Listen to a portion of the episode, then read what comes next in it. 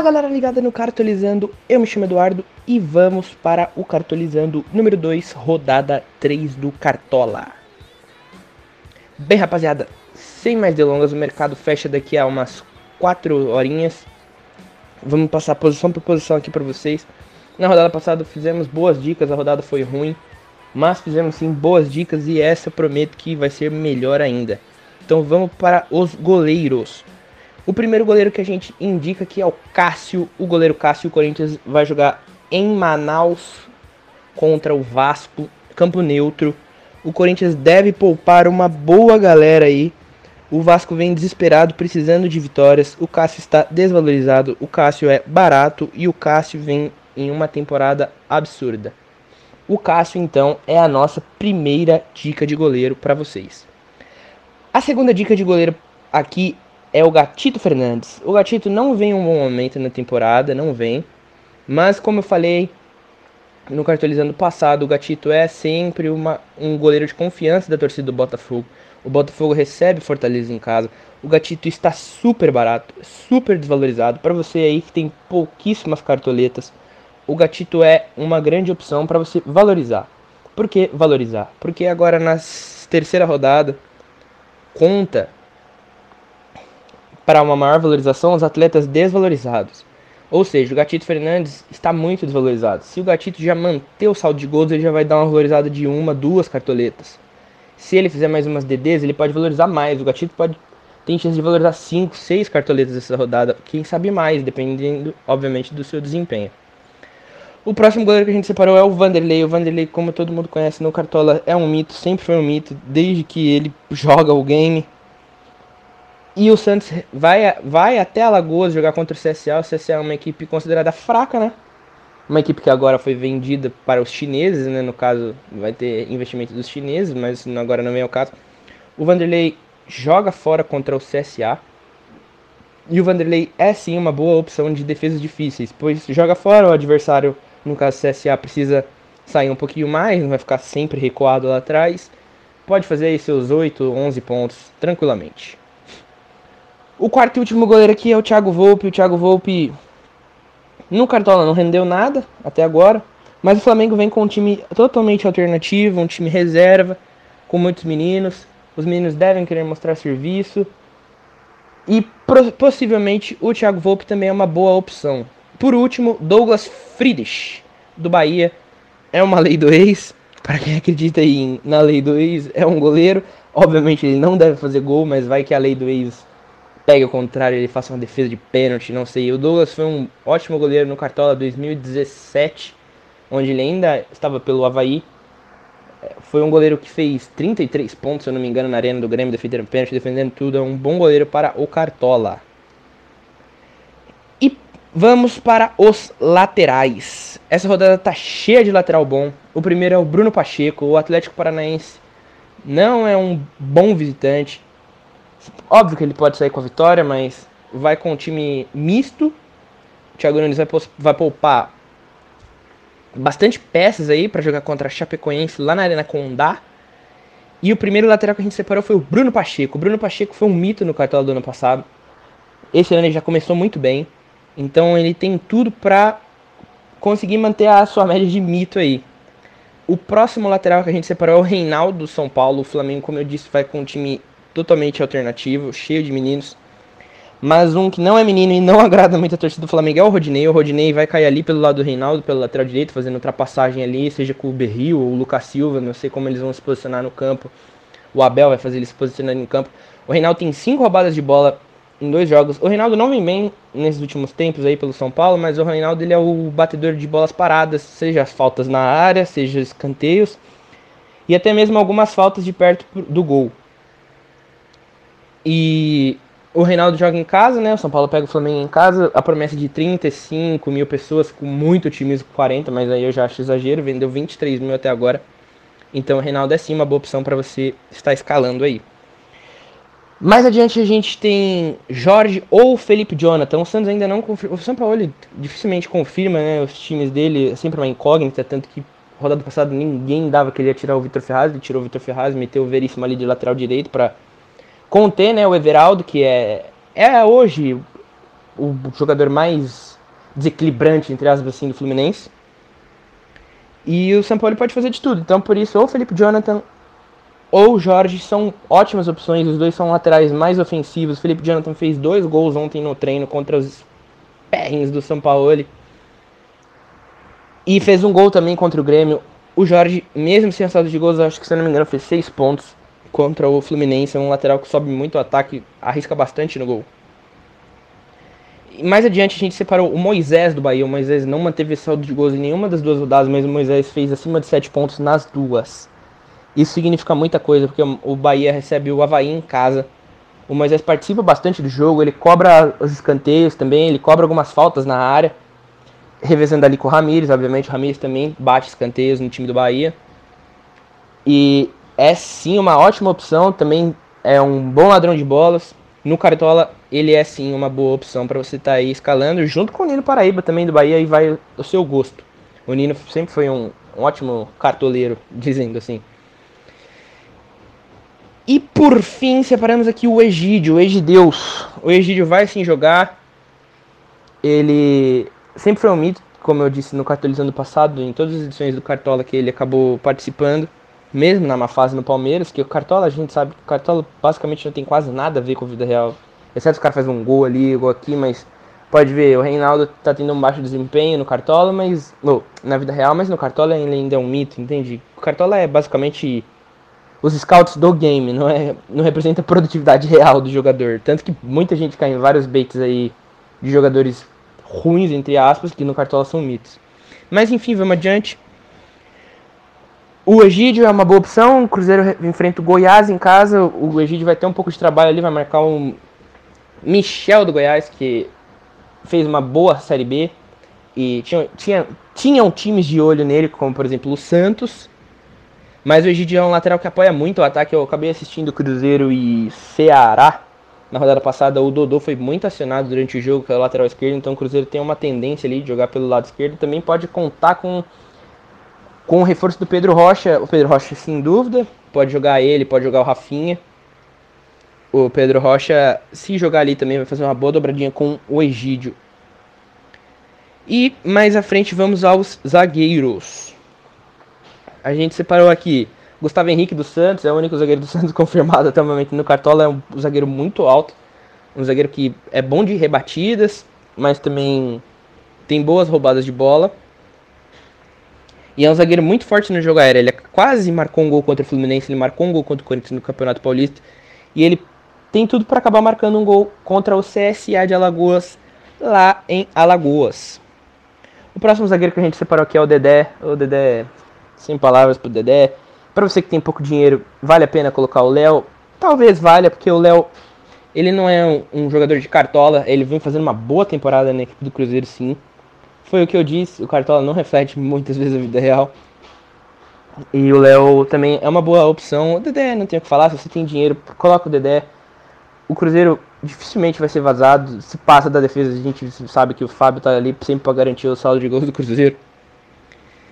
E é isso. O próximo zagueiro, Pedro Jeromel do Grêmio. O Grêmio ainda não está confirmado, mas o Grêmio tem baixas na zaga, tem zagueiros lesionados, zagueiros impossibilitados de jogar, digamos assim. Então o Pedro Jeromel pode acabar se pintando, lembrando que o Paulo Miranda está machucado, o Kahneman não atuou contra o Grêmio, ou contra o Havaí, desculpa, tiveram que improvisar o Michel, então as chances do Jeromel jogar, eu acho que não são tão baixas assim, mas como sabem, o Renato é o Renato, ele contra o Havaí, ele surpreendeu todo mundo, colocando André e Everton na reserva, e pode ser que ele surpreenda novamente. A gente separou aqui também Anderson Martins ou Bruno Alves. O Anderson Martins tem que tomar cuidado porque essa é a segunda rodada do Anderson Martins e não a terceira. Então a regra vale para a segunda rodada. Como assim? O Anderson Martins está muito desvalorizado. Ele entrou no decorrer do jogo contra o Goiás, acabou tomando um cartão amarelo e desvalorizou muito o preço dele. Então a regra para ele vale ainda a regra da valorização. Um jogador na segunda rodada ele preferencialmente precisa estar valorizado para valorizar ainda mais. Só que essa é a terceira rodada do game, mas a segunda rodada do Anderson Martins. Então muita gente está escalando ele aí por conta de valorização. Calma, ele vai valorizar se ele fizer uma boa partida, mas ele não está é, fácil assim de, de se valorizar, entendeu? E vamos chegando aqui aos meias agora. A gente separou o Rodriguinho, o Rodriguinho muito barato. O Thiago Neves acabou fazendo um gol contra o contra o, o Ceará. O Rodriguinho também tem boa presença de área, boa finalização de fora da área. O principal motivo de você escalar o Rodriguinho é entre gols e assistências. Ele não é um bom ladrão de bolas, rouba algumas, mas não é o ponto forte dele. Então o Rodriguinho tem presença de área, ele pode sim encostar no Fred, dar uma assistência pro Fred. Separamos aqui o Rodriguinho que joga contra o Goiás em casa, como eu disse para vocês. Separamos aqui Jean Mota ou Carlos Santos. O Carlos Santos saiu com dor contra o. Os dois saíram, na verdade, contra o Fluminense por problemas médicos. A gente não sabe o que o São Paulo vai fazer, mas separamos os dois. O Carlos Sanches é um cara que pode jogar tanto aberto quanto pelo meio. O Jean Mota joga mais pelo meio. O Jean Mota foi o artilheiro do Campeonato Paulista, jogador do Campeonato Paulista e vive uma grande fase. O CSA não, é não tem lá uma das defesas mais fortes da Série A, tomou quatro gols, tomou cinco gols em duas rodadas, quatro só do Ceará. Então, tanto um quanto o outro são boas opções. Próximo passo, a gente separou o Ramires do Bahia. O Ramires do Bahia é um meio-campista dinâmico, consegue jogar tanto pelo, pelo meio como ali um volante, ou tanto pelas beiradas como um meio aberto. É um cara que bate os, as bolas paradas, reveza com Moisés algumas. E o Bahia tem um ataque muito forte, então as, as chances do Ramirez acabar contribuindo para um gol nessa partida são altas sim. A gente separou o Bochecha do Botafogo. O Bochecha foi um grande ladrão de bolas contra o São Paulo no Morumbi. O Botafogo agora joga contra o, o Fortaleza em casa. O Bochecha tem um porém que quando que o Botafogo ele eu acabei fazendo essa análise à parte, né? O Botafogo ele gosta muito da posse de bola, então tem que tomar cuidado se o Botafogo não for total dominante ao Fortaleza, porque o Rogério Ceni também gosta da posse de bola é preferencial que seja um jogo mais disputado ali no meio para o Bochecha acabar roubando mais bolas e não um domínio absoluto do Botafogo, porque a contribuição do Bochecha no cartola é basicamente roubadas de bola. Então não tem como você roubar a bola do seu adversário se a bola está com seu time. E a gente separou também o Everton Cardoso do São Paulo, a lei do ex contra o Flamengo. O Everton já fez a lei do ex contra o Botafogo, vai que faça a lei do ex contra o Flamengo. O Flamengo vai com o time todo alternativo, como eu disse. E o Everton, ele no Cartola joga é meia, mas na, no São Paulo ele joga como meia esquerda, como um ponta para fácil identificação, vamos dizer assim. E vamos chegando aqui aos atacantes. O primeiro de todos é o Fred, o Fred Gol 9. Bem, o Fred não tem muito o que falar da temporada que o Fred vem vivendo. É o artilheiro do Brasil, né? Ou pelo menos da Série A, não sei, mas eu acho que é sim do Brasil. Ele vai jogar novamente. Eu acabei pesquisando ali pelo Twitter, eu vi que ele vai para o 14 jogo seguido na temporada. O Fred quer manter a boa forma, quer manter o ritmo, ficou muito tempo parado aí com a lesão. E ele quer aproveitar o bom momento. Então o Fred vai contra o Goiás. Muita gente está escalando o Fred de capitão. O Fred é uma ótima esperança de, de, de gols né, na rodada. O próximo atacante que a gente separou aqui, na verdade foi um trio de atacantes entre Anthony, Toró e Pato. Qualquer uma das três opções do time de São Paulo são boas opções. Os três fizeram acima de 10 pontos contra o Goiás. Para quem tem um pouco de, de, dificuldade no posicionamento de ambos, eu vou dar uma explicada aqui para facilitar a escalação de vocês. O Anthony vai jogar ali pela beirada direita, alternando um pouco as caídas pelo meio. O Cuca vai armar um 4-4-2 de novo, onde Lisiero e Tietchan vão ser os dois volantes, é o que se diz no GE, também tem a possibilidade de colocar o Hudson ali como primeiro volante e o Tietchan como lateral, mas diz o Globo Esporte que provavelmente, obviamente, Tietchan e Lisiero serão os meias, os volantes. Então, o Anthony vai jogar ali pela ponta direita, mas ele vai se aproximar muito com o Pato, tanto que no jogo contra o Goiás eles acabaram fazendo duas lindas tabelas que quase resultaram em gols do São Paulo, tanto um contra o outro, eles se aproximam muito um, um do outro, e eles têm feito grandes tabelas. O Pato ali vai jogar flutuando entre a, a, a linha de volantes e a linha de zagueiros ali do, do Flamengo. É como se fosse um camisa 10, só que flutuando pelos, pelo campo, entendeu? E o Toró, que é o outro atacante ali do 4-4-2, com o Pato, ele vai ficar um pouco mais de 9 e caindo mais pela, pelo lado esquerdo do campo, ali onde vai jogar o Everton aberto. O Everton sem tanta sem tanta liberdade, ele alterna bastante com o Reinaldo, às vezes o Everton fica, o Reinaldo vai e vice-versa. O Everton a gente sabe que também já atuou como lateral esquerdo pelo Flamengo algumas vezes. Mas do lado direito isso não vai acontecer ainda mais tendo o Hudson ali, que é um lateral bem mais defensivo do que o Igor Vinícius, que acabava alternando ali com o Anthony. O Anthony é um jogador que vai e volta várias vezes durante a partida e ele tem essa opção de roubadas de bola. O Pato é um cara que rouba menos bolas. O Toró também é um jogador mais forte fisicamente e veloz. É um cara que também rouba mais bolas do que o Pato. Então, entre esses três, a gente julga qualquer uma boa opção e fica aí ao seu critério. E vamos lá para os atacantes, né? Continuando, o Santos joga com a CSA, como eu falei, então a gente deixou aqui o Eduardo Sacha, que já fez dois gols no campeonato, e o Rodrigo Raio da Vila Belmiro.